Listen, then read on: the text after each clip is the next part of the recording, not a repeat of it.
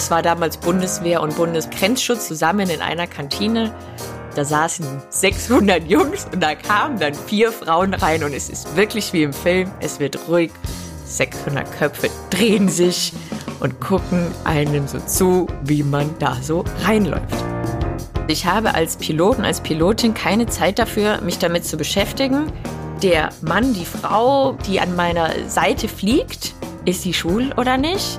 Ist sie transsexuell? Ist sie Muslima? Ist mir alles völlig egal. Und jeder war mit all seinen Eigenheiten auch als Mensch akzeptiert, solange er gute Leistung geliefert hat. Bei My Grand Story spreche ich mit Menschen, die mit ihrer Lebensgeschichte unser Weltbild auf den Kopf stellen und Schubladendenken eindrucksvoll durchbrechen.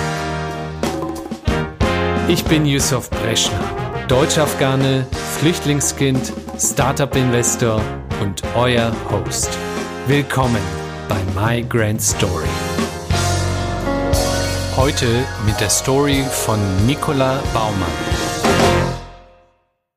Nicola Baumann ist heute zu Gast bei My Grand Story und sie ist eine Überfliegerin im wahrsten Sinne des Wortes. Sie ist eine von drei Frauen, die den Eurofighter geflogen sind, ausgezeichnet als Gruppenführerin des Jahres, übersetzt Flight Commander of the Year in den USA und aus 400 Kandidatinnen auserwählt, als erste deutsche Astronautin auf die Raumstation ISS zu fliegen. Nicola, wie fühlst du dich, wenn du mit derartigen Lorbeeren vorgestellt wirst? Ja, also ich weiß nicht mal, ob man das hört. Ich muss gerade schon ähm, sehr lachen, weil das gar nicht der Fall ist. Das hört sich manchmal eher so ein bisschen absurd oder witzig an, wenn man das selber hört. Oder ich hatte das auch schon, dass Menschen mich aus irgendwelchen YouTube-Videos äh, wiedererkennen. Das ist immer eine ganz merkwürdige, witzige Situation für mich. Hm. Und wenn du dich jetzt selber beschreiben würdest, einfach nur ein paar Jahre zurück als Kind. Wie war die Nicola als Kind? War sie da auch schon so eine Überfliegerin? Nein, also ich war immer und ich bin immer noch ganz normal. Ich war ein, ein ganz normales Kind. Ich habe mein ganzes Taschengeld zum Tante Emma Laden um die Ecke getragen, um Süßigkeiten zu kaufen. Ich hatte keinen Bock auf meine Hausaufgaben. Ich habe sie meistens trotzdem gemacht, aber eher widerwillig. Ich war gerne draußen, ich habe aber auch wahnsinnig gerne ferngeschaut und meine Zeit vertrödelt und genauso ist das heute noch und ich habe einfach ein paar Dinge in der Zwischenzeit gemacht, die mir sehr viel Spaß gemacht haben, die merkwürdigerweise für mich andere Leute nicht gemacht haben und deswegen finden das die anderen Leute jetzt interessant. Mhm. Aber als Kind haben sich doch wahrscheinlich schon so gewisse Interessenschwerpunkte bei dir herauskristallisiert, die du mit einer gewissen Konsequenz nachverfolgt hast, wie sie wahrscheinlich andere nicht gemacht haben? Also die Interessen rückblickend waren die damals schon klar. Ich hatte schon mit sechs oder sieben so einen kleinen Flugplatz, also so, ein Teppich, kennt man auch so einen Spielteppich mit Flugplatz, wo ich meine kleinen Flugzeuge gelandet habe. Und ich habe mit acht oder neun einen Hausschuh von mir zerschnitten, weil ich gedacht habe, das ist jetzt die Basis dafür, dass ich anfange, ein fliegendes Auto zu bauen. Das fand ich sehr wichtig. Ich bin auch über das Zerschneiden meines Hausschuhs nicht weitergekommen. Aber das fand ich schon immer sehr spannend und Dinosaurier ausbuddeln, was man so als, als nerdiges Kind alles macht. Ähm, konsequent war das gar nicht. Und das war dann auch sehr witzig, als ich zur Bundeswehr gegangen bin mit 19 haben meine Eltern das erstmal unterstützt, mir aber Jahre später gesagt, dass sie damit gerechnet haben, dass ich nach zwei Wochen Grundausbildung wieder zu Hause bin. Ähm, mhm. Und warum? Weil ich das, weil sie gedacht haben, das ist ihr zu anstrengend oder also ich weiß nicht genau, weil ich war äh, in meiner Jugend zumindest dann auch Leistungssportlerin. Ich bin leistungssportlich äh, Ski Alpin gefahren und ich bin leistungssportlich gesegelt und habe auch das dann zumindest in der Jugend dann schon mit Konsequenz, Nachdruck und ein bisschen Erfolg betrieben. Aber wenn so die ganz großen Schwierigkeiten aufgetreten sind als Teenager, dann habe ich schon lieber was anderes gemacht oder bin auf irgendeine Party mit meinen Freunden gegangen. Also, wenn ich jetzt Eltern treffe, die sich Sorgen machen um ihre 15-jährigen Kiddies, weil die auf nichts Bock haben und nicht wissen, was sie wollen, sich Es wird, man muss es nicht alles immer mit 15 wissen. Es hat dann irgendwann auch später bei mir geschnackelt und ich hatte das Glück halt in der Schule, dass ich auch mit Null Arbeit in der 8., 9., 10. Klasse trotzdem nicht durchgefallen bin, sondern ganz gut vorangekommen bin. Das hört sich für mich alles so locker flockig an. Also das, was ich jetzt rein aus der Außenbrille von dir lese, und auch in den anderen Podcast-Gesprächen mitbekommen habe, dann würde ich sagen, die Nicola sagt, dass sie auf der einen Seite sehr flexibel ist, wenn sich die Tür A schließen sollte, dann schaut sie sich um, schaut sich die Tür B oder andere Möglichkeiten an und dann versucht sie sich daran. Und gleichzeitig hast du ja Dinge vollbracht, die andere bisher nicht geschafft haben, nämlich zum Beispiel eine von drei Frauen zu sein, die einen Eurofighter geflogen sind. Das ist ja nicht etwas, was man so hoppla die hopp macht und auch keine entsprechenden Widerstände erfahren wird. Ja, ich glaube, wir sind hier sehr schnell an dem Punkt angelangt, den die meisten Menschen bei mir nicht verstehen oder ja, an dem wir in einem normalen Gespräch sonst nicht ankommen. Das das wirklich eine Diskrepanz ist in der Wahrnehmung, wie sehe ich das, wie nehme ich mich selber wahr und wie sehen das andere Leute von außen, weil ich mich nicht als ja so ganz äh, verbohrten, sehr bissigen Menschen erlebe, der nur ein Ziel vor Augen hat und mit extremer Konsequenz darauf hinarbeitet und dem alles andere unterordnet sondern ich habe diese Dinge immer mit viel Fleiß und Disziplin und Arbeit gemacht. Ich habe aber daneben immer gelebt. Mhm. Also ich bin in meiner Jugend auch als Leistungssportlerin gerne auf Partys gegangen. Das ist wahrscheinlich der Grund, warum ich dann nie Ski-Weltcup gefahren bin, aber äh, ich wollte das immer genießen und das war auch in der Fliegerei so. Ich meine, es ist in der Ausbildung so, dass wir ein Jahr ähm, im texanischen Nirgendwo leben, in der Wüste, wo man eh sonst nicht viel anderes machen kann. Aber Freitag war da schon immer mhm. richtig Party und da haben wir es richtig krachen lassen und das ist dann auch ein Teil davon. Und dann auch samstags zu sagen, nee, heute habe ich keinen Bock, heute binge-watche ich Netflix und dann halt sonntags zu sagen, ja, jetzt Samstag war dein Tag frei und Sonntag musst du wieder richtig ranklotzen, um Montag gut vorbereitet zu sein. Mhm. Ich glaube, der zweite große Punkt ist, dass die Dinge, die ich wirklich durchgezogen habe, habe ich immer deswegen durchgezogen, weil sie mir wahnsinnig viel Spaß gemacht haben. Und weil ich sie sehr gerne gemacht habe. Und das ist was, was ich, wenn mich jemand Junges fragen würde, soll ich das studieren oder soll ich das sagen? Es ist das Aller, Allerwichtigste, dass man das wirklich möchte, Lust drauf hat, Spaß dran hat, weil man es dann eben mit viel Elan durchzieht und es sich nicht nach Opfer, Tretmühle und diesen Dingen anfühlt, sondern so, als wäre man auf dem richtigen Weg. Mhm. Und das ist es. Und wenn ich an Widerstände gekommen bin, in dem Sinne, dass ich das Gefühl hatte, ich bin auf dem Holzweg, das macht hier keinen Sinn, und das hatte ich als Jugendliche oft in irgendwie so Ferienjobs. Deswegen haben meine Eltern es auch gedacht. Ich habe mal zwei Tage in einem Jeansladen gearbeitet, fand das doof, habe es direkt wieder hingeschmissen.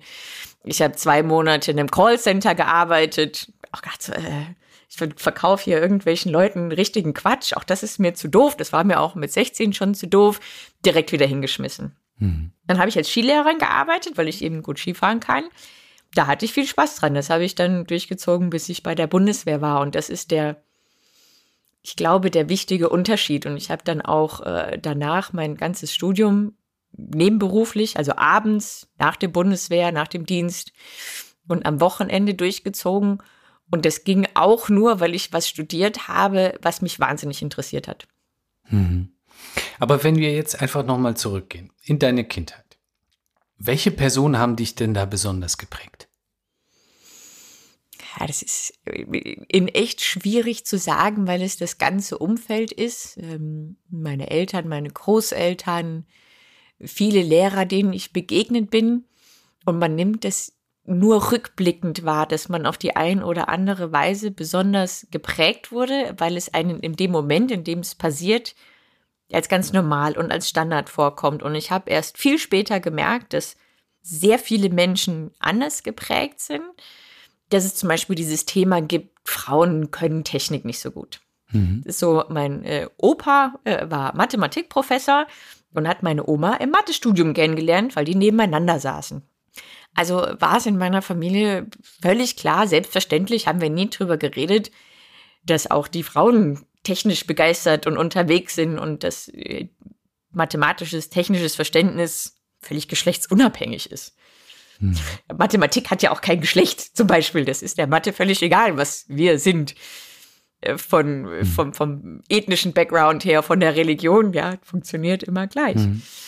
Und mhm. so bin ich geprägt worden und erst, weiß nicht, 20 mit 25 damit konfrontiert worden, dass andere Menschen nicht anders denken und fand das dann extrem merkwürdig. Hm.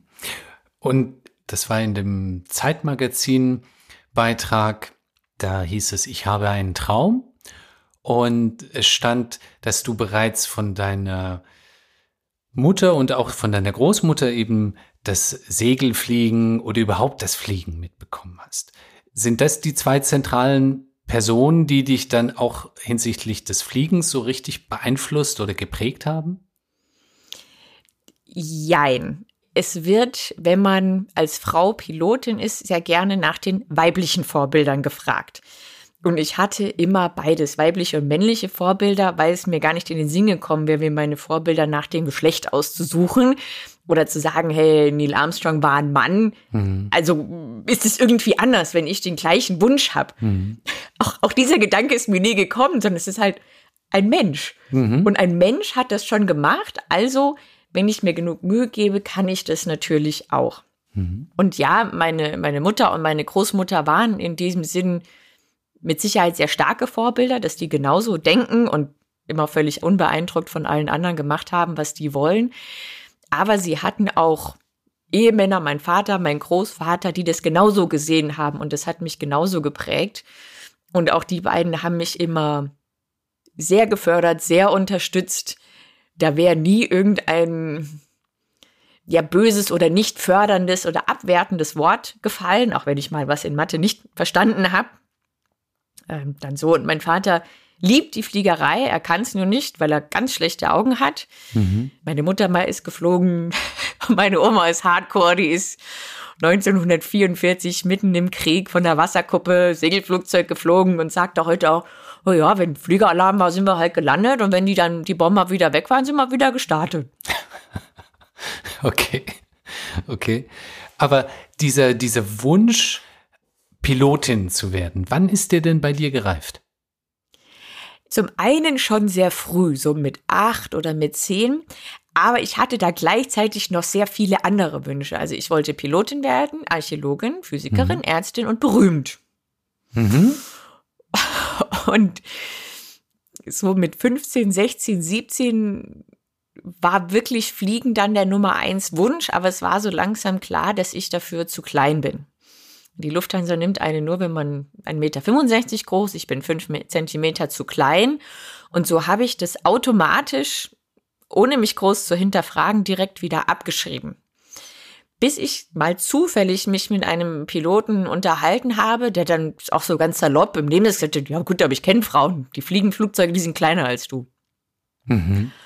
Und das ist mit Sicherheit was, an der sich derjenige überhaupt nicht mehr erinnern kann, was ein ganz zentraler Satz war in meinem Leben, weil der so dazu geführt hat, dass ich von meiner eigenen Leitung dann auch mal wieder runtergegangen bin, auf der ich stand und der Groschen fiel zu sagen, vielleicht gibt's ja doch mehr als einen Weg. Vielleicht ist nicht die Lufthansa der einzig glücklich machende Weg im Leben. Und äh, habe dann klassisch wie heute einfach auf Google recherchiert, wie kann man Pilot werden, wer ist Pilot? und habe festgestellt, tatsächlich ist die Lufthansa die einzige Möglichkeit, bei der man als kleiner Mensch nicht drankommt. Also alle anderen Airlines, mhm. alle normalen Flugschulen und die Bundeswehr nehmen Menschen, die so klein sind wie ich. Mhm. Und alleine diese Erkenntnis, sich selber nicht so viel im Weg zu stehen, war ein ganz großer Lerneffekt in meinem Leben dann. Und dann habe ich die Bundeswehr entdeckt, paar coole YouTube-Videos von denen gesehen, wie die ihre Kampfflugzeuge durch die Gegend schießen lassen. Das ist geil. Ähm, die nehmen mhm. mich bestimmt nicht, weil da musste Tom Cruise sein. Aber ich habe nichts Besseres zu tun, dann bewerbe ich mich und mache mal so einen Bewerbungsprozess mit. Mhm. Kostet nichts, schadet nicht. Und ganz äh, witzig und zur großen Überraschung von allen haben sie mich dann genommen. Okay, also auch hier. Ich lese deinen Lebenslauf, ich lese die Beiträge zu dir und dann entsteht ein Bild. Nikola. Nikola hat einen Traum. Und zwar vom Fliegen.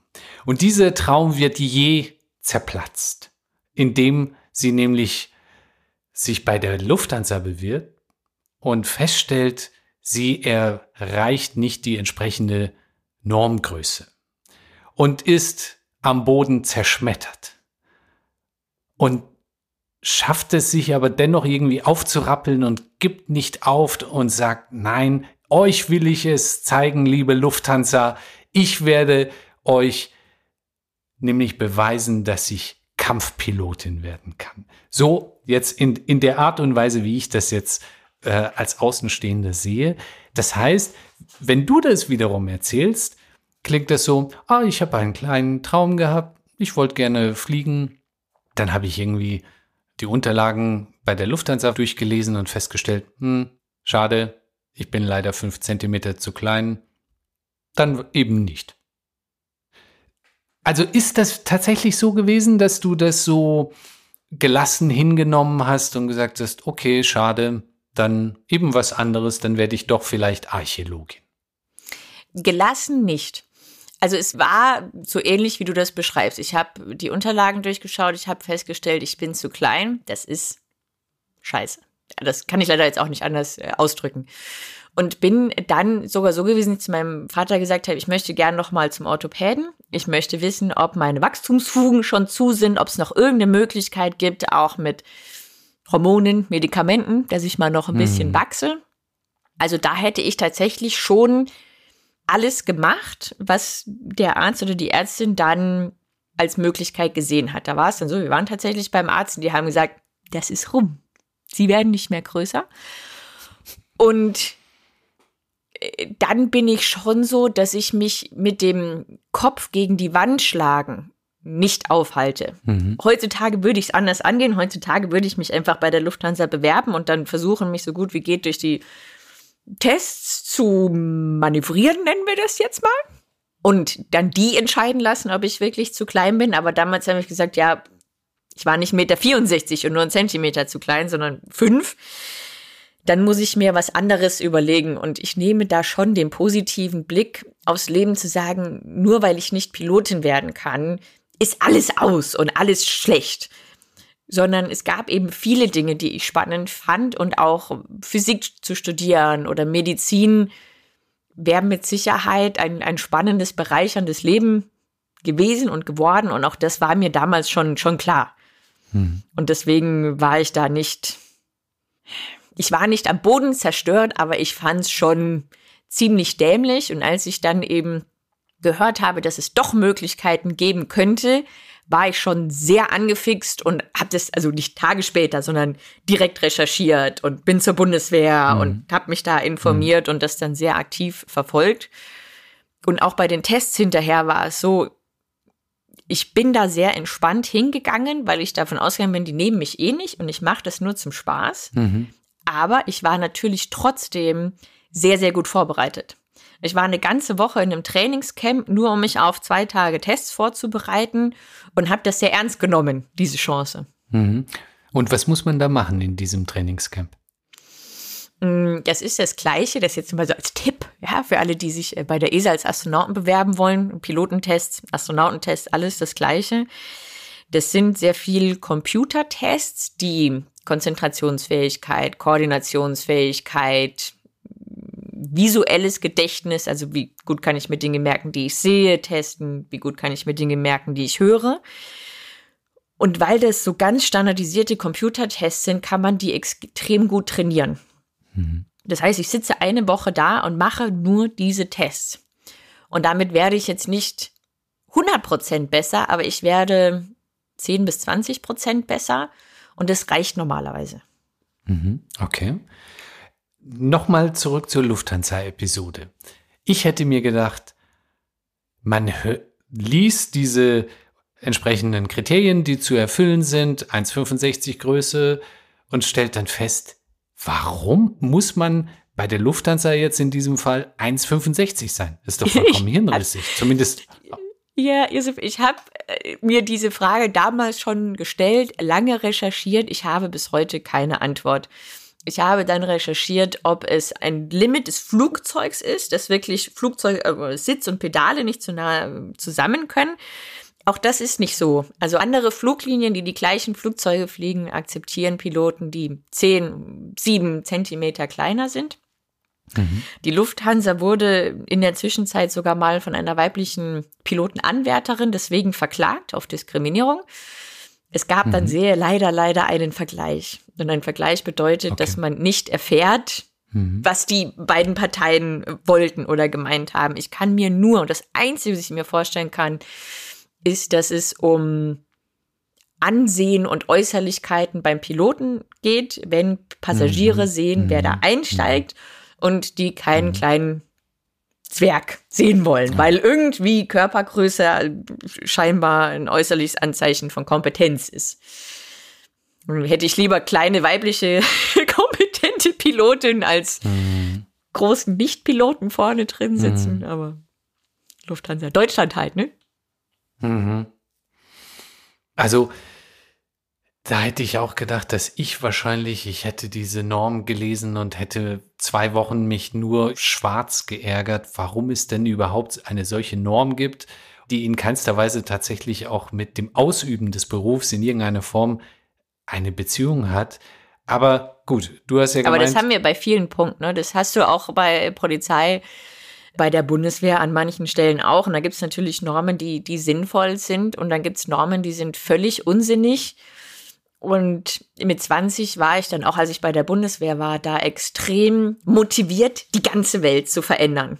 Mhm. Da nutzt man sich irgendwann ab und ich habe da gelernt, mir meine Kämpfe auszusuchen. Und manchmal sagt, jetzt habe ich einen Kampf, den könnte ich gewinnen, dann nehme ich den auch an, ähm, auch mit richtig Schwung. Und bei anderen muss man sagen, als 16-Jährige werde ich nicht die ganze Lufthansa reformieren, wenn ich denen einen bösen Brief schreibe. Und deswegen ist das nie passiert. Mhm. Und mit 19 Jahren hast du dich entschieden, Berufssoldatin zu werden. Wenn man Berufssoldatin werden möchte, dann entscheidet man sich für einen gewissen Zeitraum auch für die Bundeswehr zu arbeiten. Wie lang ist der denn? Ja, das ist ein bisschen unterschiedlich. Es gibt sozusagen das große Gros der normalen Soldaten, die bei der Bundeswehr studieren wollen, die sind 13 Jahre dabei. Mhm. Es gibt auch, wenn man bei der Bundeswehr nicht studieren möchte, sondern irgendeine Ausbildung machen, zwei Jahre, vier Jahre, acht Jahre. Ich habe damals als Pilotin, das ist speziell für 15 Jahre unterschrieben, mhm. eben mit der Aussicht, dann Berufssoldatin äh, zu werden. Und das bedeutete damals mindestens, bis ich 41 bin, eher bis zur Rente an einem irgendeinem St. Nimmerleinstag. Okay. Lange. Und was haben deine Eltern gesagt, dass die Tochter jetzt tatsächlich Berufssoldatin werden möchte und sogar Kampfpilotin. ja, also Fliegen war okay. Fliegen haben sie auch verstanden. Bundeswehr, da waren sie sehr skeptisch, weil meine Familie damals vielleicht eher ein bisschen linksliberal ist, auf keinen Fall irgendwie konservativ, militäraffin, gar nicht. Mhm. Und meine Mutter mich schon, ne, also Anfang der 2000er dann auch mal noch sehr provokant gefragt, willst du jetzt Menschen umbringen?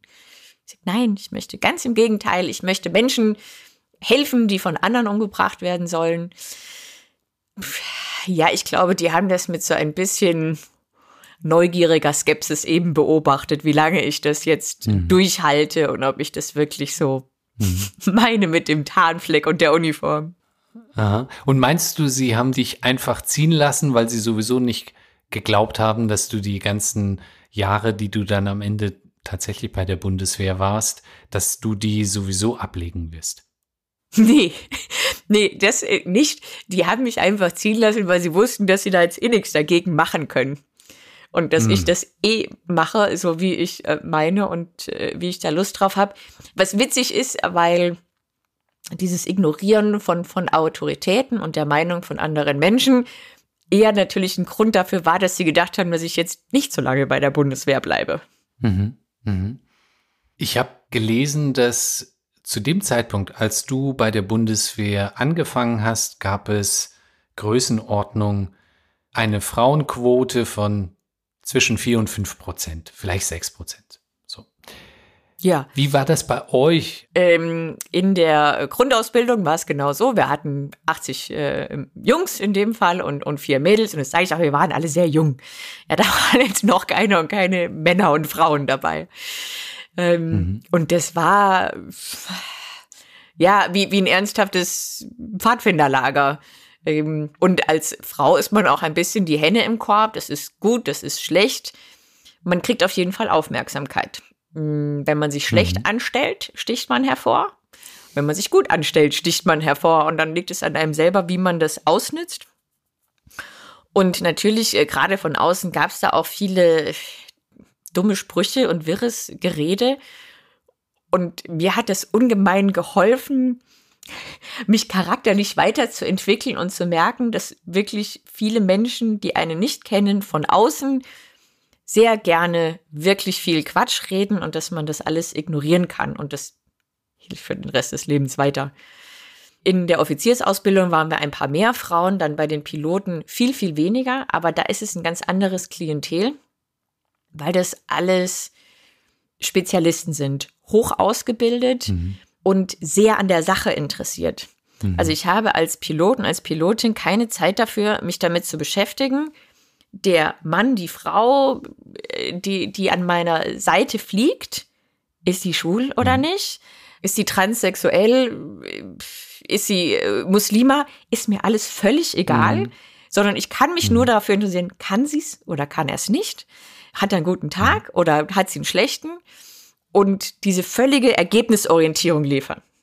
Und wir hatten das in meiner Staffel auch so. Wir hatten tatsächlich alles, was ich gerade erwähnt habe, dabei und jeder war mit all seinen Eigenheiten auch als Mensch akzeptiert, solange er gute Leistung geliefert hat. Und die, die wirklich konstant schlechte Leistung geliefert haben, waren ein Problem und wurden auch ein bisschen so behandelt. Mhm. Und in der Anfangsphase, also in der Grundausbildung, stelle ich mir das auch wiederum so sehr filmisch vor. Da gibt es irgendwie eine Kantine, da sitzt eine Reihe an Männern und die machen Witze, die sie wahrscheinlich in der Anwesenheit von einer Frau oder einem Mädchen nicht tun würden. Und dann kommt Nicola rein in die Kantine und dann ist auf einmal mucksmäuschen still. Oh, Josef, du bringst mich wirklich in Dinge zurück, die ich schon fast, also ja, tatsächlich war das so. Das war damals Bundeswehr und Bundesgrenzschutz hieß es noch, zusammen in einer Kantine. Da saßen 600 Jungs und da kamen dann vier Frauen rein und es ist wirklich wie im Film. Es wird ruhig. 600 Köpfe drehen sich und gucken einem so zu, wie man da so reinläuft das ist im ersten Moment oder in den ersten Tagen unangenehm. Irgendwann gewöhnt man sich da dran. Und das ist so ähnlich, das ist ganz doof, wie, wie bei Promis. Irgendwann, wenn das plötzlich nicht mehr so ist, weil man an einer anderen Stelle ist, dann findet man es auch komisch so. Äh, wieso gucken mich jetzt nicht 600 Leute an, wenn ich irgendwo reinkomme? Also man muss sich da selber auch ein bisschen kontrollieren. Ich fand das damals auch nur witzig oder auch nur eine Kuriosität, weil das nicht, es war weder böse noch gut gemeint, sondern man ist einfach ein mhm. Paradiesvogel ähm, und leichter zu erkennen und ich habe immer, ich hatte auch immer das Glück, dass ich es geschafft habe, meistens gute Leistung zu liefern. Das heißt, durch diese extra Aufmerksamkeit bin ich eher positiv aufgefallen und habe mehr Möglichkeiten bekommen als ein Mann, der die exakt gleiche Leistung geliefert hat wie ich.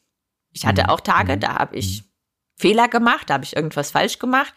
Dann steht man auch viel mehr im Rampenlicht. Ähm, und Mann wäre wahrscheinlich damit davongekommen. Als Frau gibt es einen riesen Ärger. Und am Ende des Tages, und das sehen auch die anderen weiblichen Pilotinnen so, die mit mir diesen Weg zusammengegangen sind, hat sich das die Waage gehalten. Mhm. Mhm. Gab es da nicht so Situationen, du bekommst irgendwelche komischen Sprüche an den Kopf geworfen, vielleicht aufgrund deiner Größe macht man irgendwelche Kommentare, Witze etc.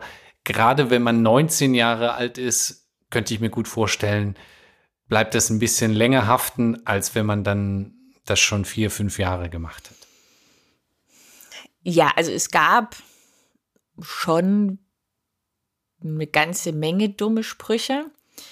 Und es ist dann so, wenn man so eine kleine Frau ist wie ich, dann müssen die anderen sehr viel weniger kreativ sein, weil sehr klar ist, wegen was man jetzt heraussticht und dumme Sprüche kriegt. Bei dem deutschen Standardmann, 1,80 Meter Gardemaß, mittelvollschlank, mittelbraune Haare, da muss man ein bisschen kreativer sein, um zu suchen, wegen was ich den jetzt trieze. Mhm. Mhm. Das hat mir 90 Prozent der Zeit, 90 Prozent der Zeit nichts ausgemacht, weil ich schon im Kindergarten die Kleinste war und in der Schule und schon ganz früh diese Mentalität bekommen habe. Also ich wurde nie gemobbt, aber immer dieses Mobben oder gemobbt werden, ja, und äh, wie so ein Chihuahua, dann lieber immer gleich laut mhm. bellen, dann wirst du mhm. nicht gebissen. Und auch das habe ich bei der Bundeswehr genauso gemacht. Ich bin in ganz, ganz äh, breiten Reifen gefahren, riesen, riesen Fresse, ganz viele dumme Sprüche, auch äh, bei, ich sag mal, sehr sexistisch angehauchten, also nicht sexistisch, sondern sexuell angehauchten Witzen. Mhm. Kann ich extrem gut, finde ich ehrlicherweise auch meistens witzig. Aber das ist auch schwierig heutzutage. Ähm, mhm. Und so eine gute Mischung aus äh, möglichst laut und schnell gegen die anderen schießen und auch ab und zu gegen sich selber, damit es nicht unsympathisch wird hat mich da sehr weit gebracht und war keine, keine schlechte Fähigkeit. Und ich habe dann, hm. je älter ich geworden bin, gelernt, dass ich es auch ein bisschen leiser drehen kann und dann mehr mit selbstbewusstem Auftreten kompensieren kann und nicht ganz so eine harte Schale haben muss. Mhm. Mhm. Es gab mhm. auch Situationen, wo Kommentare oder Vorkommnisse durch diese Schale durchgedrungen sind. Also da gab es schon auch ein hm. Tal der Tränen. Das gibt's aber für viele andere auch. Und so habe ich das oft gesehen. Ich habe das immer persönlich genommen. Also gesagt, da hat jemand was gegen mich. Mhm. Das war wahrscheinlich auch so. Nicht gegen mich als Frau oder mich als so, sondern mich als Nikola mit dem breiten Reifen und dem 1,60 Meter Frau und besser als der große Mann, dass denen das nicht gepasst hat. Hm, ja. Ja. Aha. Aber also das habe ich auch, dass denen das nicht gepasst hat, habe ich immer als deren Problem gesehen. Das habe ich nicht zu meinem Problem gemacht. Nur ab und mhm. zu die Auswirkungen haben mich belastet. Klar, klar. Und wie lange musstest du dann darauf hinarbeiten, zum ersten Mal tatsächlich in einem Jet fliegen zu können? Drei Jahre. Also bis ich wirklich, darf dann erst kleinere und dann größere. Und das erste Mal, bis ich wirklich in einem Kampfflugzeug fliegen durfte, hat drei Jahre gedauert. Hm. Ich habe äh, recherchiert, der Eurofighter hat Größenordnung 140.000 PS, yes. wiegt 11 Tonnen und kostet 130 Millionen. Ungefähr, so. plus minus. Ja. Un plus minus, ja. Jetzt sitzt man da drin was war das für ein Gefühl, endlich fliegen zu können? Ähm, also, wie gesagt, man darf ja nicht als allererstes Kampfflugzeug fliegen, sondern man wird da langsam rangeführt. Also, wenn man, als ich das erste Mal Eurofighter geflogen bin, hat man das Gefühl, dass man schon ungefähr weiß, was man tut. Also man ist nicht völlig überfordert, sondern nur ein bisschen. Und man, man steht am Rande der Bahn in, in so einem Shelter heißen die, in so, in so einer Flugzeughalle und darf die Triebwerke anlassen. Mhm. Das geht, das kann man, das hat man vorher ein paar Mal geübt und dann gehen alle Warte, alle Mechaniker zur Seite und salutieren noch einmal und dann darf man da wirklich rausrollen und dann kommt die Sonne und das ist wirklich, ich habe mich jedes Mal, jeden einzelnen Flug, nicht nur den ersten, gefreut wie ein Schnitzel, dass ich damit jetzt wegkomme, dass ich in dieses Flugzeug einsteigen durfte und die geben mir das und ich darf damit jetzt fliegen gehen. Und gerade beim ersten Flug zumindest ich, ich bin vielleicht auch eher begeisterungsfähig, habe mir den ganzen Flug, geil, geil, okay, das ist geil, wow, das finde ich richtig gut hier, das macht Spaß. Immer unterbrochen von dem, oh shit, was muss ich jetzt machen? Oh, jetzt den, den Switch und dann muss ich das noch machen und das und das und das. Geil, geil, das macht Spaß hier. Oh shit, jetzt habe ich schon wieder einen Funkspruch verpasst. Und irgendwann hält sich das so ein bisschen die Waage, dass man sich ab und zu zwischendurch mal kurz darüber freuen kann und den Ausblick über den Wolken genießen und dass man in einer Viererformation unterwegs ist. Also wenn ich aus dem Fenster gucke, sind da direkt neben mir noch drei Eurofighter, mit dem, dass man sehr, sehr viel arbeiten muss in der Luft. Ähm, wir mhm. haben quasi keine Leerlaufzeiten und sind da immer viel am Arbeiten. Aber auch das ist was, was mir sehr viel Spaß gemacht hat, weil man wie beim Sport zum Beispiel in so einen Flow reinkommt. Man denkt über nichts anderes mehr nach. Völlig egal, was ich gerade am Boden für private oder andere berufliche Probleme hatte oder was einen sonst interessiert. Für diese anderthalb Stunden Flug macht man nur das. Und das ist ein richtig gutes Gefühl. Hm. Hat das was von Achterbahnfahrt? Ja, es, es ist wie eine Achterbahn, die du selber kontrollieren kannst. Mhm. Es hat tatsächlich mit diesen 140.000 PS, also es hat eine schöne Beschleunigung, wie in einem richtig schicken Sportwagen, aber nicht wie in einer Weltraumrakete, weil es schon eine Weile mhm. dauert, bis das Flugzeug wirklich mit Heben ungefähr mit 300 km ab da abhebt. Und je schneller ein Flugzeug ist, desto schneller kann es beschleunigen. Aber wenn ich von 400 auf 500 beschleunige, dann merke ich das nicht mehr und ich werde nicht so knallmäßig in den Sitz reingepresst. Ich werde dann mhm. sehr stark reingepresst, wenn ich sehr enge Kurven fliege. Da haben wir sehr hohe G-Kräfte. Das ist das, mhm. was man auch in der Achterbahn hat. Das Schöne ist aber, man wird nicht so willenlos rumgeschleudert, sondern ich weiß ja vorher, was ich jetzt mache, kann mich darauf vorbereiten und es ist eher ein sehr, ach, auf Neudeutsch würde ich sagen, empowerndes Gefühl, also ein sehr bestärkendes Gefühl, dass ich diese große Maschine bedienen kann und voll im Griff habe. Und als Jetpilot sagt man auch immer dazu, wir gehen uns unser Flugzeug anschnallen. Wir schnallen uns das um mhm. und das fühlt sich irgendwann, wenn man das gut kann, wie eine Verlängerung von einem selbst an. Man verschmilzt so Gefühl zumindest ein bisschen mit der Technik. Und die Sensoren und diese Dinge werden zu so einer guten Verlängerung von einem selber. Hm. Hm. Das macht sehr, sehr selbstbewusst. Als du angefangen hast bei der Bundeswehr, das war Anfang der 2000er, gab es bereits den Afghanistan-Einsatz. War dir das auch bewusst, dass du dich in gefährliches Gebiet begeben wirst? Ja, natürlich war mir das bewusst. Es ist ja der Unterschied zwischen der Bundeswehr und der, der Lufthansa. Und das war auch was, ich sage mal nicht, was ich wollte, aber schon irgendwie, weil die Bundeswehr für mich auch deswegen eine große Attraktivität hatte, weil ich gerne irgendwie meinen Dienst an der Gesellschaft leisten wollte oder auch an der deutschen Gesellschaft und, und Deutschland was zurückgeben. Mhm. Und ich dachte damals, auch die Bundeswehr ist wie die Polizei, wie die Feuerwehr, ein Weg, sich für den Staat und unsere Gesellschaft zu engagieren. Und es ist ja auch eine Parlamentsarmee, das war mir auch damals schon klar. Ja, es ist ja nicht ein Diktator, der sagt, die mag ich nicht, mach die platt, sondern wir brauchen einen großen politischen Konsens. Und zumindest von außen betrachtet war der Ansatz, die Lage im Irak, in Afghanistan, in Syrien zu verbessern, auch wenn das vielleicht ein bisschen übertrieben ist äh, von den europäischen Nationen, aber so zumindest war die Absicht. Schon was, wo ich mithelfen wollte. Ich sage, den, den Menschen in Syrien, den Menschen in Afghanistan geht es deutlich schlechter als uns. Und wir mhm. haben jedes Mittel, finanziell, technisch, wirklich zu helfen.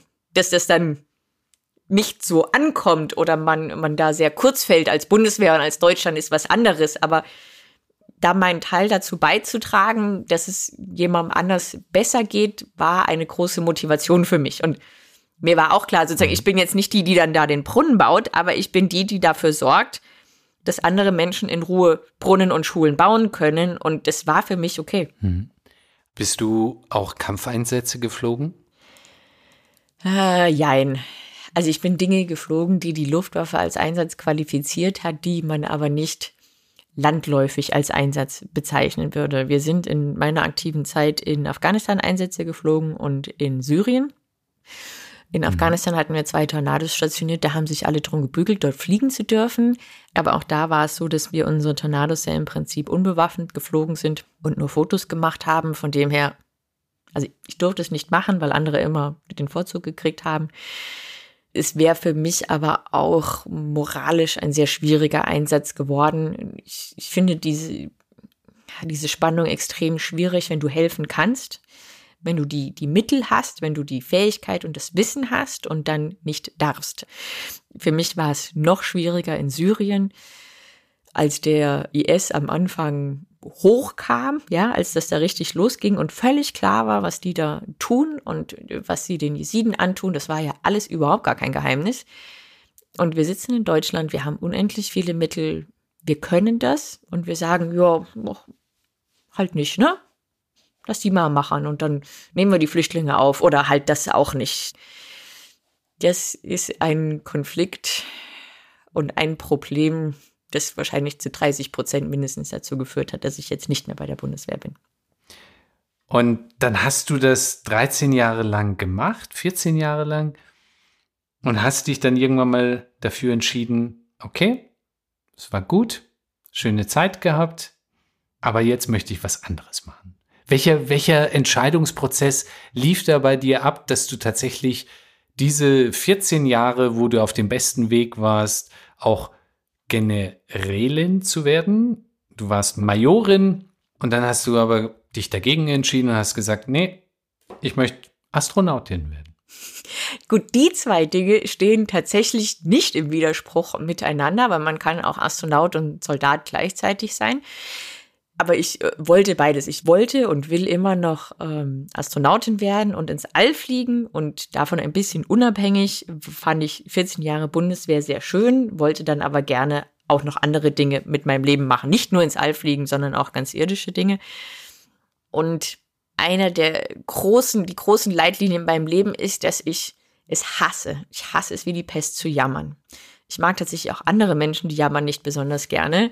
Es ist so eine, so eine passive Geschichte, nur so jammern und auch so was Deutsches, aber und dann nichts zu ändern. Und hm. es gab viele Dinge, die mich in der Bundeswehr gestört haben. Es gab auch sehr viele, die sehr schön waren, bei denen ich irgendwann gemerkt habe, ich kann sie nicht ändern und ich mag sie nicht. Dann gibt es nur noch auch in dem klassischen Spruch, ja, die, die, die dritte Option, leave it. Ich sage, okay, dann ähm, muss ich irgendwann aufhören. Und wie mir das schon mit 15 gegangen ist, dass das Leben unglaublich viele verschiedene Dinge und Erfahrungen und Möglichkeiten für einen bereithält, wollte ich gerne noch mehr erleben und mehr Arbeitgeber und mehr Projekte als nur die Bundeswehr zu sagen. Es ist so breit gefächert, die Möglichkeiten heutzutage für Menschen, die aufwachsen wie ich. Das wollte ich einfach wahnsinnig gerne erleben. Ich habe mir gesagt, wenn ich neun Leben hätte, mhm. dann hätte ich vielleicht das fünfte oder sechste ganz bei der Bundeswehr verbracht, aber nicht das erste. Aha. Und bist du da genauso unbeschwert in den Bewerbungsprozess gegangen? Es hat 400 andere Bewerberinnen gegeben. Du bist auserwählt worden von diesen 400. Also auch wiederum eine unglaubliche Leistung. Aber warst du da genauso unbeschwert wie, wie noch zu deiner Pilotenzeit? Ja, also ich hatte da auch wahnsinnig gutes Timing und das ist im Leben oft so, dass gute Vorbereitung und gutes Timing zusammenkommen müssen und man hat nicht über alles Kontrolle. Also ich hatte damals gerade zwei Monate meinen Bachelor in Maschinenbau fertig, um überhaupt mich bewerben zu können, um die Kriterien zu erfüllen. Mhm. Und auch da bin ich nie davon ausgegangen, dass die mich wirklich nehmen, es gibt auch andere sehr gut qualifizierte Frauen in Deutschland, die Astronautinnen sein können. Aber ich habe einfach versucht, mein Bestes zu geben in diesem Prozess, den ernst zu nehmen, aber nicht verbissen. Und das war anscheinend dann der Weg zum Erfolg. Also ich mhm. habe mich auch da wieder auf jeden einzelnen Schritt so gut wie ich es nur irgendwie konnte vorbereitet. Mir dann aber während des eigentlichen Tests gedacht, das ist cool. Alleine das Hiersein, die Teilnahme an einem Astronautentest, dass ich das in mhm. meinem Leben so hingebracht habe und dass auch alle anderen um mich rum mir diese Möglichkeit gegeben haben, ist so außergewöhnlich und spannend und cool, dass ich das schon genießen kann, auch wenn die mich nicht nehmen. Und auch wenn sie mich nicht nehmen, gibt es noch hundert andere Möglichkeiten, ins All zu fliegen. Und deswegen eben schon ernsthaft, aber nicht verbissen. Und ja, irgendwie mit dieser Kombination hat das dann geklappt. Aha. Warum müssen wir oder wolltest du ins All? ja, das ist, es gibt so witzige Fragen im Leben. Eine Frage, die ich nicht verstehe, nicht, nicht tatsächlich. Also ich verstehe, was du mich fragst. Logisch, rational, nicht emotional, weil für mich ist es völlig klar, wie kann man nicht ins All wollen? Das ist wie, wenn man vor einem Berg steht und sagt, wie kann man den nicht schön finden? Oder am Meer, mhm. so. Mhm. Weil das All ist da und es ist so die wirklich letzte große Grenze der Menschheit. Mhm. Wenn es noch andere unerforschte Kontinente gäbe, dann würde ich auch das sehr gerne machen. So dieser Pioniergeist, Abenteuerlust, Forscherdrang und ich fand immer schon Star Trek cool und Star Wars und da durchs All fliegen und gucken, was da noch so kommt. Und für mich ist das einfach ein sehr großes, spannendes Abenteuer, sich auf diese Rakete zu setzen, dann Millionen mhm. von PS werden gezündet und und dann mal gucken, was passiert und ob man das wirklich gut genug drauf hat, um alle Eventualitäten, die da kommen mögen, zu lösen und mhm. auf dem Mond mhm. äh, rumzulaufen und zurückzugucken und das ist ja immer so die Gnade der frühen oder der späten Geburt. Also es ist sehr cool, im Raumfahrtzeitalter zu leben, aber ich fände es auch cool, in ein paar hundert Jahren zu leben, wenn die wirklich dann auch zu anderen Planeten fliegen könnten und nicht nur zum Mond. Hm. Möchtest du auch auf den Mars? Ja, nicht ähm, mit der jetzigen Technologie, die wir haben. Also ja, ich finde das total cool, andere Planeten zu erforschen, aber ich möchte nicht drei, vier, fünf Jahre lang ganz alleine mit meinem kleinen Team in einer Staubwüste verbringen. Dafür ist die Erde und das Leben hier für mich zu schön. Mhm. Wer wird denn tatsächlich am Ende die Gelegenheit bekommen, entweder auf den Mond zu kommen oder vielleicht irgendwann mal auf den Mars? Das sind doch nur extrem gut betuchte Menschen. Warum wollen die dorthin? Wir haben doch hier unsere Erde und die Erde ist doch viel, viel schöner als jetzt beispielsweise der Mars. Und der Großteil der Menschheit wird weiterhin eben auf dieser Erde leben müssen, in Anführungsstrichen, oder dürfen. Und wir haben uns im Grunde jetzt so eine, einen weiteren Optionsraum geschaffen, wo wir sagen, ja gut, also wenn es mit der Erderwärmung oder überhaupt Climate Change und wenn es hier dann am Ende nicht mehr erträglich ist, dann versuchen wir unser Glück im, auf dem Mars. So, das, das verstehe ich nicht weil ich mir denke, wir müssen doch versuchen, hier unsere Welt irgendwie so schön zu gestalten, dass wir überhaupt erst gar nicht zum Mars wollen. Wie, wie, wie erklärst du dir diese Euphorie, auf den Mars gehen zu wollen? Ja, das sind verschiedene Dinge und an manchen Stellen hast du total recht und manch, viele Menschen haben da ein paar Logik- und Denkfehler drin. Weltraum ist ein sehr großes Ding und es gibt da sehr unterschiedliche Dinge, die man machen kann, die wir auch sehr klar unterscheiden sollten. Es gibt jetzt diese touristischen, also jetzt irgendwann mal für sehr reiche Menschen, diese touristischen Expeditionen. Ich kann mal im Orbit rumfliegen, ich kann mal ein paar Kreise um die Erde drehen, ich kann mal zum Mond fliegen. Das ist wie wenn wir, wenn wir jetzt mal die Europäer nehmen, ja, wir haben früher in Europa gelebt und dann haben wir entdeckt, so es gibt Madeira und es gibt die Azoren und man kann da auch hinfahren.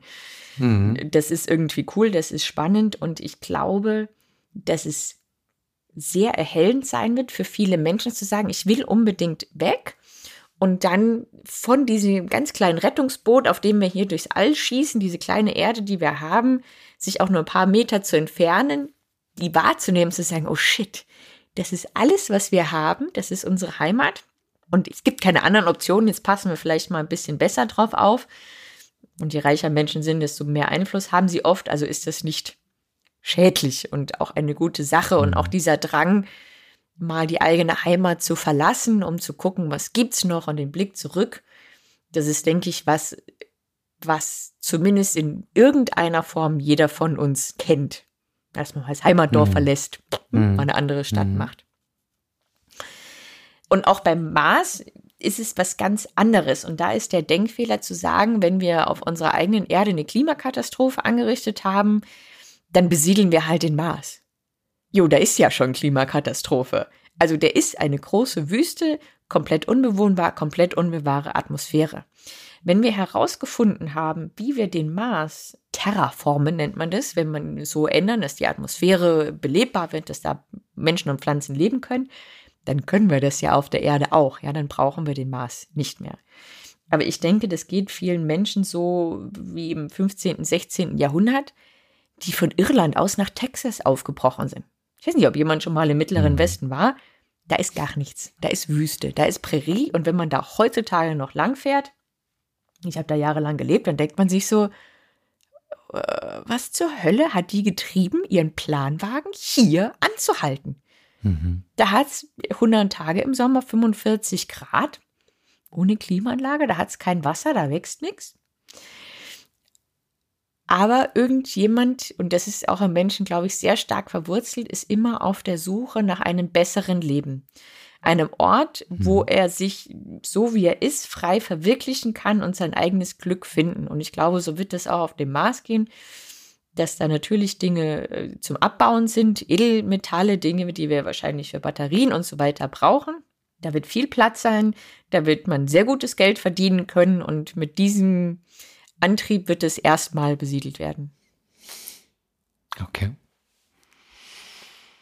Und dann hast du dir gesagt, gut, diese Initiative, die Astronautin, die erscheint mir nicht wirklich tragfähig, hat keine echte Perspektive.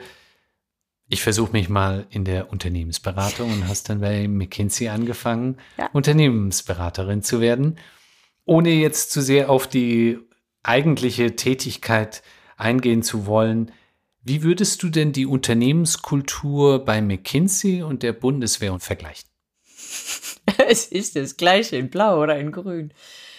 Ähm, hm, da arbeiten in beiden Fällen sehr viele, sehr junge Menschen sehr engagiert, sehr viel und werden auf irgendwelche Missionen geschickt. Man muss immer ein bisschen aufpassen, dass man so als Lebenstipp, wenn jemand sich ganz groß auf die Fahne schreibt, wir haben ganz flache Hierarchien, wir duzen uns ja alle, dann heißt das noch gar nichts. Mhm weil irgendeiner hat immer das Sagen und die Verantwortung. Und wenn ich merke, dass ich über die Witze von jemandem lache, obwohl sie nicht witzig sind, dann weiß ich, dass mein Chef oder die Hierarchien doch nicht so flach. Mhm. McKinsey ist unglaublich ergebnisorientiert und das macht sehr viel Spaß, weil die wissen genau, wer ihr Kunde ist und wer ihre Klienten sind und um was es geht. Was beim Berater unglaublich wichtig ist, dass er einen Laptop und ein Handy hat. Damit kann er arbeiten. Das heißt, wenn ein mhm. Berater bei McKinsey sein Handy verliert, dann hat er innerhalb von einer halben Stunde oder einer Stunde Ersatz. Und das ist mit dem Laptop genauso. Und wenn der seinen Flug verpasst, dann ist es ein Anruf, äh, ein unglaublich gutes Support-Team. Da bin ich auf dem nächsten Flug. Weil die wissen, das kostet viel Geld, so ein Support-Team zu haben und all diese Möglichkeiten bereitzuhalten. Aber damit kann ich am Ende wirklich abliefern und habe dann Erfolg. Und das ist mhm. was, was der Bundeswehr und unserem Beamtentum und diesen Teilen der Gesellschaft völlig fehlt. Mhm. Wenn ich bei der Bundeswehr brauche ich auch eine, eine PIN-Card, um mich am Computer einzuloggen. Wenn ich da dreimal meinen PIN falsch eingebe, weil ich noch keinen Kaffee hatte, gibt es niemanden, den ich anrufen kann, der die entsperren kann. Es gibt keine PUC, es gibt gar nichts. Die einzige Möglichkeit, die ich habe, ist eine neue zu beantragen. Das dauert in der Bundesdruckerei acht Wochen. Mhm. Das heißt, ich bin acht Wochen arbeitsunfähig. Okay, wow. So, und dann arbeite ich halt nix. Und dann braucht man mhm. sich auch nicht mehr wundern. Und diese Teile haben mir bei McKinsey größte Freude bereitet. Also, dass das alles so gut mhm. läuft. Mhm. Und wie würdest du das Stresslevel, das sagt man ja, ist bei McKinsey auch extrem hoch, aber du bist natürlich als Kampfpilotin noch was ganz anderes gewohnt. Wie würdest du das vergleichen wollen? Also für die jungen Menschen, die da anfangen, ist das Stresslevel mit Sicherheit das gleiche. Es ist enorm hoch. Und es wird auch in der Welt der Strategie, Elite-Beratung extrem viel Stress und Druck aufgebaut. Mhm. Es gibt ein paar Seminare und so ein bisschen Hilfestellung, die einem gegeben wird, um damit klarzukommen. Aber am Ende des Tages ist es friss oder stirb. Ja? Wir schmeißen zehn Fische in den Tank neun gehen unter, der eine wird Partner. Mhm. Das ist bei der Bundeswehr Gott sei Dank ein bisschen anders. Wir fangen da aber auch noch früher an, weil wir vor dem Studium zur Bundeswehr gehen, also mit 20 und nicht mit 27. Und das sehr explizit lernen, wie man damit umgeht. Ähm, es wird sehr viel Wert auf gute Ernährung und Sport gelegt und man wird wirklich dazu gezwungen, es im Dienst zu machen. Als ich dann selber, da war ich ja schon Anfang 30, in der Beratung war, war das für mich total entspannt, weil nur weil mein Projektmanager vor Ort wie so ein kopfloses Eichhörnchen durch die Gegend rennt und Stress verbreitet, habe ich noch lange keinen Stress weil ich die Relation sehen konnte. So, ja, wir haben jetzt eine Präsentation beim CEO und es ist ultra really important hier. Aber am Ende des Tages passiert gar nichts. Ja, dann läuft die Präsentation halt scheiße. And so what? Niemand, niemand, der CEO weiß doch in zwei, in zwei Minuten schon nicht, wie wir heißen. Mhm. Um, und dann sieht man das halt gerade. Und da wurde immer mit einem unglaublichen Nachdruck an der hundertsten Slide des Backups gearbeitet. Also dem Teil der Präsentation, der nicht mal präsentiert wird. Es ist völlig irrelevant und ich habe versucht, den jungen Kollegen, den anderen immer so ein bisschen mitzugeben, diese Perspektive auch mal einzunehmen mhm. und auch ähm, 80 Prozent Leistung für gut genug zu befinden. Das ist da schwierig. Die Menschen da sind extrem perfektionistisch mhm. und nicht jeder kann damit umgehen, aber es ist auch für die Arbeitswelt eine extrem gute Schule. Mhm. Mhm. Und das hast du auch Größenordnung ein Jahr oder ein bisschen länger gemacht und hast gesagt, nee, ist es auch nicht. Und was machst du heute? Verschiedene Dinge, aber das war so. Ich fand diesen Ausflug in die Welt der Beratung und der Vorstandsetagen wahnsinnig spannend und lehrreich, aber es war nicht meine Welt. Im Moment arbeite ich als Ingenieurin an Kampfflugzeugen, nachdem ich auch ja Luft- und Raumfahrttechnik studiert habe. Ich arbeite nebenbei als Rettungssanitäterin seit drei Jahren. Mhm. Und ab und zu darf ich äh, Vorträge geben, um über diese Erfahrungen dann auch zu sprechen. Mhm. Und welche Ziele hast du noch, die du realisieren möchtest? ganz viele. Aber die, die großen im Moment, an denen ich aktiv arbeite, ist eben zum einen, dass die ESA jetzt wieder Astronauten sucht und ich mich Aha. da bewerbe. Das ist ein langer Prozess, aber das wird wieder Spaß machen, solange ich dabei sein darf. Und ich arbeite gerade an der Verbindung aus Rettungsdienst und meinem Pilotendasein, indem ich versuche, Rettungshubschrauberpilotin zu werden. Mhm. Und mein, äh, ich mache äh, hoffentlich ab dem Herbst meinen Doktor in Luft- und Raumfahrttechnik. Noch zusätzlich ein Doktortitel, unglaublich. Also könnte man sagen, dass du generell einen unglaublich starken Drang hast, anderen zu helfen, dass du einen Beitrag leisten möchtest und dass du nicht nur zur Bundeswehr gegangen bist, um Pilotin zu werden, sondern auch um Dinge gesellschaftlicher Art positiv zu verändern. Ja, um das Leben anderer Menschen besser zu machen. Und ich kann auch sehr genau benennen, wo dieses, wo das herkommt, weil ich mein eigenes Leben so gerne mag und ein extremes Gefühl dafür habe oder gespürt, dass ich extrem privilegiert bin. Dadurch, dass ich in Deutschland aufgewachsen bin, in, in einem völlig freiheitlichen, demokratischen Staat mit kostenloser, extrem guter Bildung und ich wirklich wortwörtlich alle Möglichkeiten auf dieser Welt habe, jeden Beruf ergreifen darf. Ich darf heiraten, wen ich will. Wenn ich zur Tür rausgehe, werde ich nicht beschossen. Mein Kühlschrank ist voll. Das Internet geht. Ja, das warme Wasser geht. Und das ist ja den meisten von uns auch nicht bewusst. Wir leben in dieser extremen Sicherheitsbubble.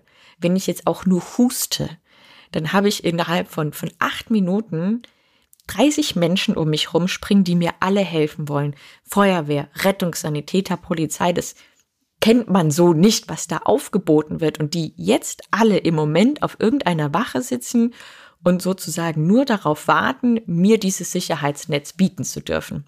Und weil ich das alles habe, möchte ich auch gerne dafür sorgen, dass andere Menschen es auch haben, weil ich mir auch sehr bewusst bin, dass es auch in Deutschland, aber auch auf der ganzen Welt sehr viele Menschen gibt, denen es nicht so geht.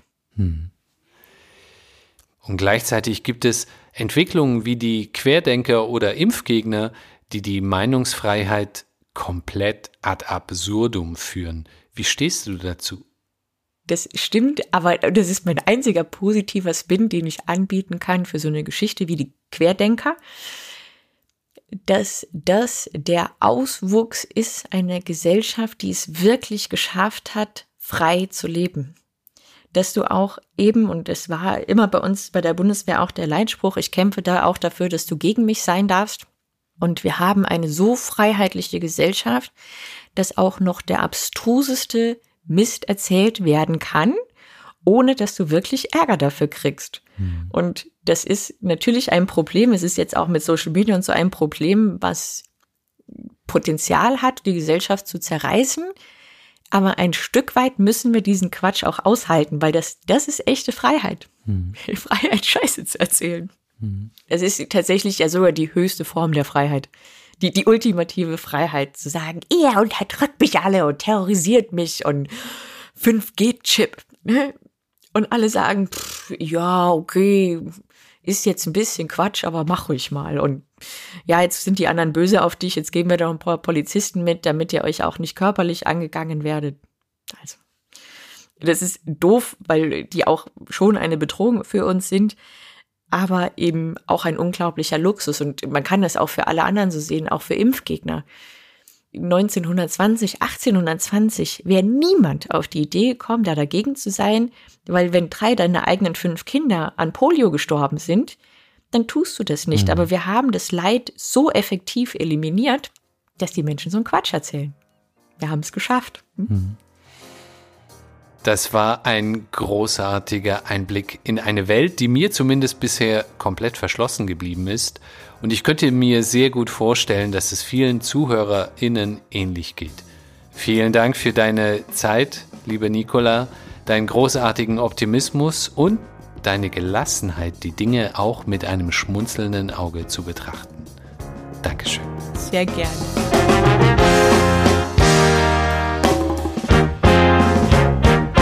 Hat euch die Episode gefallen? Dann würden wir uns unglaublich freuen über eine Bewertung oder einen Kommentar in eurer Podcast-App. Das ist ein kleiner Aufwand, hat aber eine unglaublich große Wirkung und hilft unser gemeinnütziges Projekt bekannter zu werden. Auf migrantstory.org könnt ihr euch außerdem für unsere Newsletter eintragen und regelmäßig neue, inspirierende Lebensgeschichten entdecken sowie die Story des mehrfach ausgezeichneten Auslandsjournalisten des Jahres, Karim El-Guhari, in der nächsten Podcast-Folge. Dann saß ich da vor einem Tribunal von Journalisten. Ich habe unheimliche Angst gehabt, dass ich die Aufnahmeprüfung bei der Münchner Journalistenschule nicht geschafft habe und jetzt zum Journalisten des Jahres gewählt wurde.